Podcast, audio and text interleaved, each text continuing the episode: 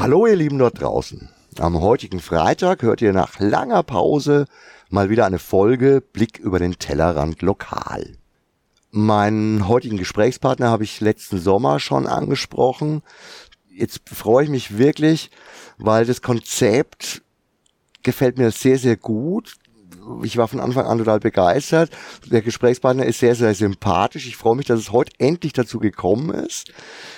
Der Chef, der Gründer, der Inhaber der Exklave, ursprünglich in der Dominikanergasse, jetzt mittlerweile ein bisschen umgezogen, 100 Meter über die Schönbornstraße raus in die Brombacher Gasse.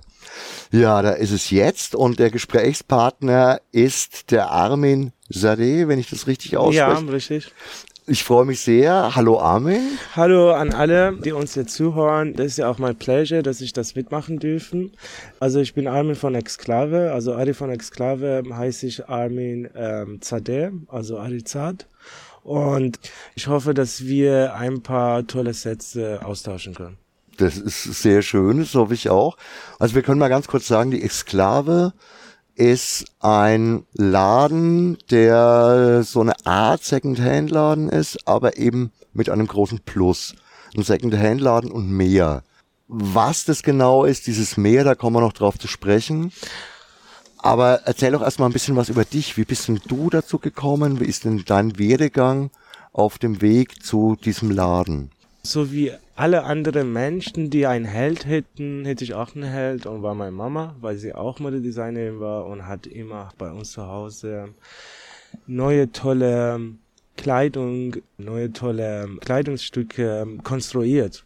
Und ich war natürlich auch der erste Person, der die Sachen anschauen dürfte.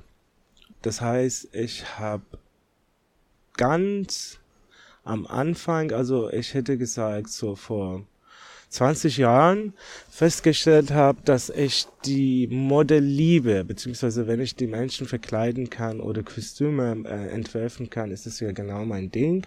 Und habe äh, mein eigenes Label gehabt, hieß es Picaldi. Und habe unter Picaldi Präpochte beziehungsweise Konfektionssachen produziert. Das ging alles gut und lief sehr toll, habe an sehr viele Celebrities auch was verkauft, bis ich irgendwann mal festgestellt habe, ich will keine neue Sachen mehr produzieren, sondern das, was da ist, wiederverwerten und äh, was Neues draus machen, also Upcycling.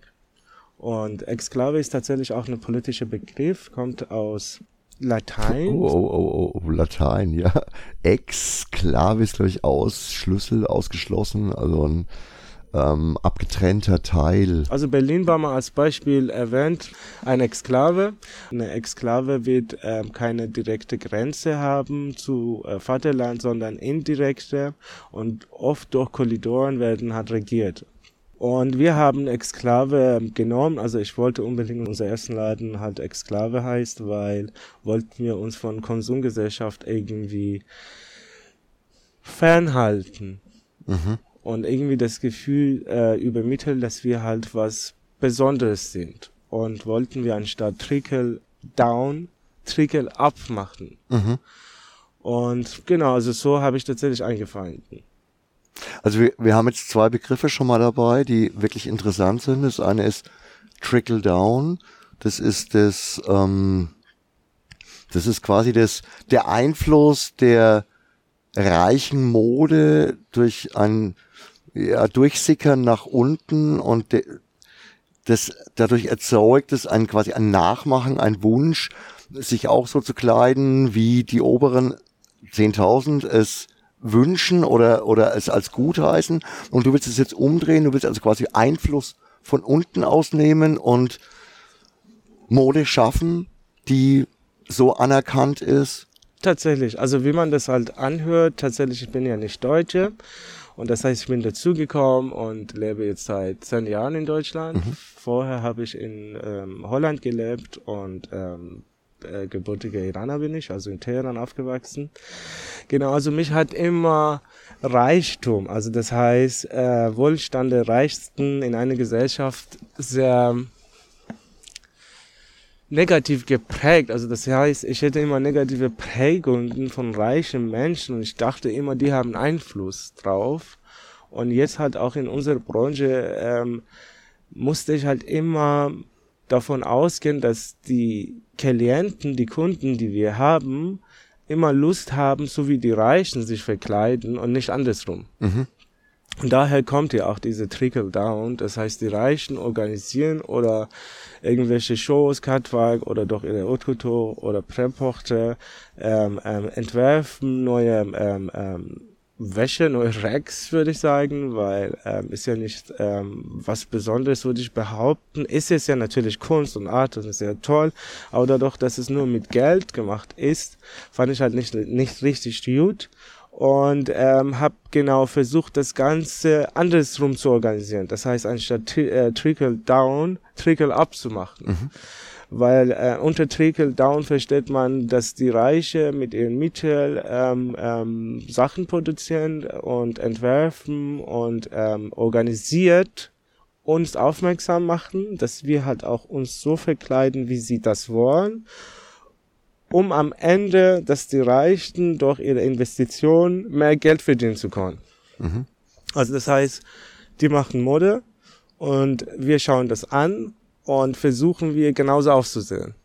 Sicker-Effekt heißt es auf Deutsch. Genau. Ja, ja, genau. Und ich versuche das durch Upcycling und Trickle Up, das Ganze einfach andersrum zu präsentieren. Das heißt, mit meiner Upcycling, also Upcycling heißt ja, ähm, dass wir halt die Sachen, die existieren, wiederverwerten, also ähm, die nochmal dekonstruieren, umkonstruieren und ähm, das mean, ähm, wir werden die halt, ähm, wenn halt ein ähm, Slimfit Hose ist, ein äh, Bootcut Hose draus machen oder eine Flare Pants draus machen, dass wir halt was dazu reinbekommen, das halt neu konstruiert ist und ähm, die wieder dann verkaufen. Und unter Trickle Up meine ich ja auch, das heißt, äh, meine ich ja auch, dass wir doch die Racks, die Wäsche, die Klamotten, ehrlich gesagt, man kann ja auch natürlich bessere Wörter verwenden, so wie Kleidung und so, aber ich sage immer Racks dazu, äh, dass wir dadurch, dass wir die verbessern und umkonstruieren oder manchmal auch komplett dekonstruieren, weil halt auch ähm, Stoffe und Ressourcen sehr wertvoll sind, die Reichen auf uns aufmerksam machen. Mhm. Dass sie dann auch versuchen, so wie uns, ähm, Streeter ähm, Community auch aussehen. Das heißt, jede, ich freue mich, wenn, ähm, wir haben ja auch tatsächlich in Würzburg, Frankfurt und Bamberg auch Läden und ähm, ich finde es halt immer cool, wenn Celebrities, die ich halt nicht erwähnen möchte, halt wie sie so heißen, bei uns reinkommen und ein Upcycling-Jacke von mir kaufen. Ja, das ist natürlich auch was ja. wirklich super Schönes. Das freut einen persönlich, weil ja offensichtlich das, was man macht, auch Anklang ja. hat und weil es genau das, was du sagst, weil man offensichtlich auch erreicht hat, dass man was geschaffen hat, was so cool ist, dass es Danke. auch jemand will, jemand kaufen will, der sich ja definitiv auch andere Sachen leisten könnte. Tatsächlich ist es so und sie wollen ja auch damit auch diese Down-to-Earth-Vibe beziehungsweise Bodenständigkeit auch irgendwie repräsentieren und zeigen. Also das heißt, die ziehen tatsächlich auch nochmal ähm, ähm, ihre Gewinne draus. Also die wollen ja dadurch, das ist ja ein Mittel zu zeigen, dass sie das auch konsumieren. Aber wir hundertprozentig sind sicher, dass sie tatsächlich machen, weil es halt sehr cool ist weil diese Sachen da bin ich bei dir äh, rekonstruiert sind, neu erschaffen sind. Also das heißt, wir haben aus Hippie ähm, ähm, ähm, ähm, Klamotten, ich sage immer Klamotten, also Hippie Rex so oder okay. Kleidungsstücke haben wir halt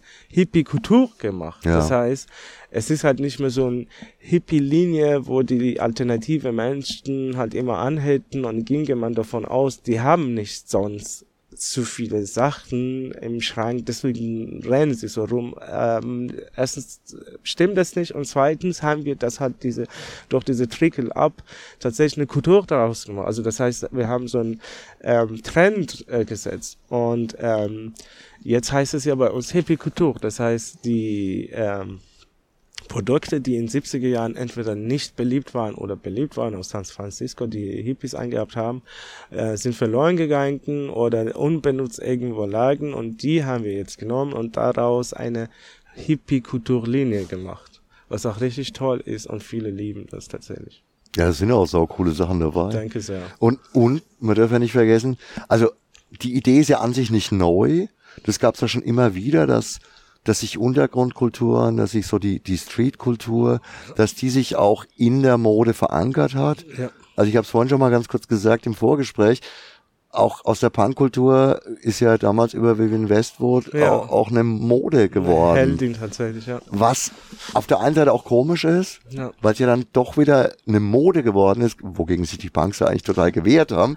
Aber es ist ein Einfluss und es ist, glaube ich, auch genau das mit diesem nach oben sickern. Ja, ja Trickle Up ist es tatsächlich. Genau, ist es ist ja, wirklich gutes Beispiel, danke. Ja. Das war sehr perfekt. Und auf der anderen Seite, das ist das, was ich äh, im Eingang gemeint habe, du verkaufst dadurch eben nicht einfach nur Secondhand und du umgehst das lästige Recyceln, was ja bedeutet, dass quasi nur die Grundstoffe wieder getrennt und gereinigt werden und wiederverwendet werden, sondern du verwendest so viel wie möglich von der alten, von dem alten Bestand und formst es aber trotzdem neu, Upcycling. Also ich, ich habe dir das vorhin auch schon gezeigt, ein Kumpel von mir macht zum Beispiel aus alten Surfsegeln Taschen ja. und ähm, Rucksäcke und sowas.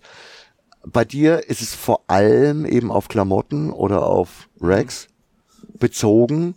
Trotzdem sieht man hier schon auch sehr viele Sachen, wo man eindeutig sieht, aha, das waren schon einige verschiedene Stücke, ja. die da zusammengesetzt sind und die trotzdem was ganz eigenes wieder ja. hervorbringen und trotzdem aber den coolen Oldschool-Stil irgendwie haben, so, ein, so einen lockeren Stil. Ja.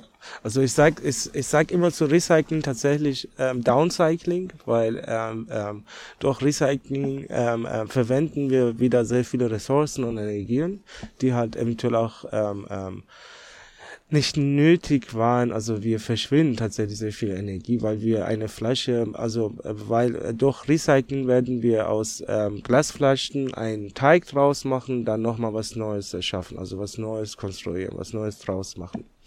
Oder im Tor nochmal eine Flasche machen, weil oft werden die Flaschen nicht mehr gewaschen oder gespült oder sauber gemacht, sondern die werden nochmal irgendwie verschmolzen durch einen Prozess, also es wird ein Teig gemacht und nochmal was anderes draus. Das heißt, wir haben sogar doppelt zu viel Energie rein investiert, um aus einer Flasche was Neues wieder herausschaffen, also was Neues präsentieren zu können. Und deswegen heißt es ja bei mir Downcycling und nicht Recycling. Und beim Upcycling ist es ja halt so gut. Es wäre auch tatsächlich so ein Vintage-Begriff, weil wo der FOS, also äh, äh, für First Time wurde 1994 ähm, erwähnt. Und beim Upcycling ist es ja so, dass wir das, was da ist, einfach wertschätzen. Und das, was da ist, erstmal lieben. Und auch studieren, woher und warum und was ist für ein Hintergrund gäbe und wieso ist es einfach zustande gekommen. Erstmal das zu verstehen und versuchen, das zu modernisieren. Also das heißt, wir werden keine Steine zerkleinern, weil wir halt tolle Ringe draus machen wollen, die halt äh, gute Steine drauf haben, sondern wir versuchen diese kompletten Steine, so wie sie sind, beibehalten mhm. und sie dann weitergeben und nicht immer alles zerkleinern, einfach zerstören, zerkleinern und was anderes draus zu machen können, ähm, sondern das, was da ist, einmal vorerst lieben und versuchen, das zu modernisieren, verwerten, so wie Seidenhemden. Mhm. Also bei, ähm, ähm, äh, um Seide zu produzieren, ähm, erstens können ja nicht viele, also nur in Italien, in Europa tatsächlich kann man ja Seide produzieren, Indien, China. Es ist nicht so einfach, Seide zu produzieren und ich finde es halt nicht gut und cool, dass wir halt diese ganze Seidenhemden oder diese Seidensakkos einfach entsorgen. Weil man kann aus Seide so viele tolle Sachen machen. Wir haben neulich exklusive, also richtig hochwertige Unterwäsche draus gemacht. Mhm. Aus Seiden, haben wir Corsagens gemacht. Mhm. Oder in drei Schichten für japanische Socken verwendet. Da rennst du natürlich bei mir absolut offene Türen ein. Also ich bin ja schon immer der Meinung, Dinge zu verbrauchen, bis sie wirklich verbraucht sind, Sind. ist eine ganz, ganz wichtige Sache. Genau. Bin ganz, ganz sicher, dass all diese Stoffe, Rohstoffe, Ressourcen, die Energie, die mal reingesteckt wurde, von all den Produkten, die wir heute in unserer Wegwerfgesellschaft einfach so belanglos dann, ja, weg, wird schon recycelt, Ja. dass das eigentlich unglaublicher Bullshit ist. Ja. Also bin ich wirklich ganz, ganz sicher. Und wenn ich jetzt sehe, dass man eben aus wertigen Materialien wieder, wieder nochmal schöne Sachen machen kann, dann ist es natürlich genial. Und Seide ist ja ein Naturprodukt, also naja, es ist ein mehr oder weniger Naturprodukt. Man kann auch tatsächlich Wildseide haben. Wir haben ja einmal reine Seide einmal Wildseide. Beim, äh, beim reine Seide, wenn sie produziert werden, das heißt, die Kokons sind noch geschlossen. Die werden überbrüht, genau. Genau. Aber beim Wildseide, die sind einmal rausgeschlüpft. Sieht halt nicht so toll und fein aus, die Gruppe, aber es sieht auch, also ist ja auch noch Seide. Ja, klar. Und wollte ich auf jeden Fall auch nochmal erwähnen, dass wir für ähm, ein Kilogramm Baumwolle bräuchten wir, das ist kein Scherz, das ist tatsächlich so, das ist ein Fakt, 11.000 Liter Wasser. Ja, ja. Die verbrauchst du ja nicht, ist- aber erstmal schon. ja, Natürlich, du nimmst die ja nicht aus unserer Biosphäre raus, aber du verbrauchst die und danach sind sie nicht mehr als Trinkwasser oder als sonst irgendwas da. Ja, weil sie halt auf jeden Fall Giftstoffe drin haben oder Klar. sind nicht Wahnsinn. Trinkwasser. Ja. Wie lange wollen wir noch mit virtuellen Wasserquellen noch zurechtkommen? Wie lange wollen wir noch Baumwolle aus woanders hierher beziehen? Oder wieso sollten wir im Januar und Februar Erdbeeren haben? Mhm. Weil halt irgendwelche Wasserquellen in Spanien halt gekauft haben, die sind halt virtuelle Wasserquellen, wo die halt die Einheimischen nichts davon haben, weil wir halt in Holland, Deutschland, Dänemark oder in Finnland immer Erdbeeren haben wollen. Dass wir unsere Ressourcen völlig überbeanspruchen.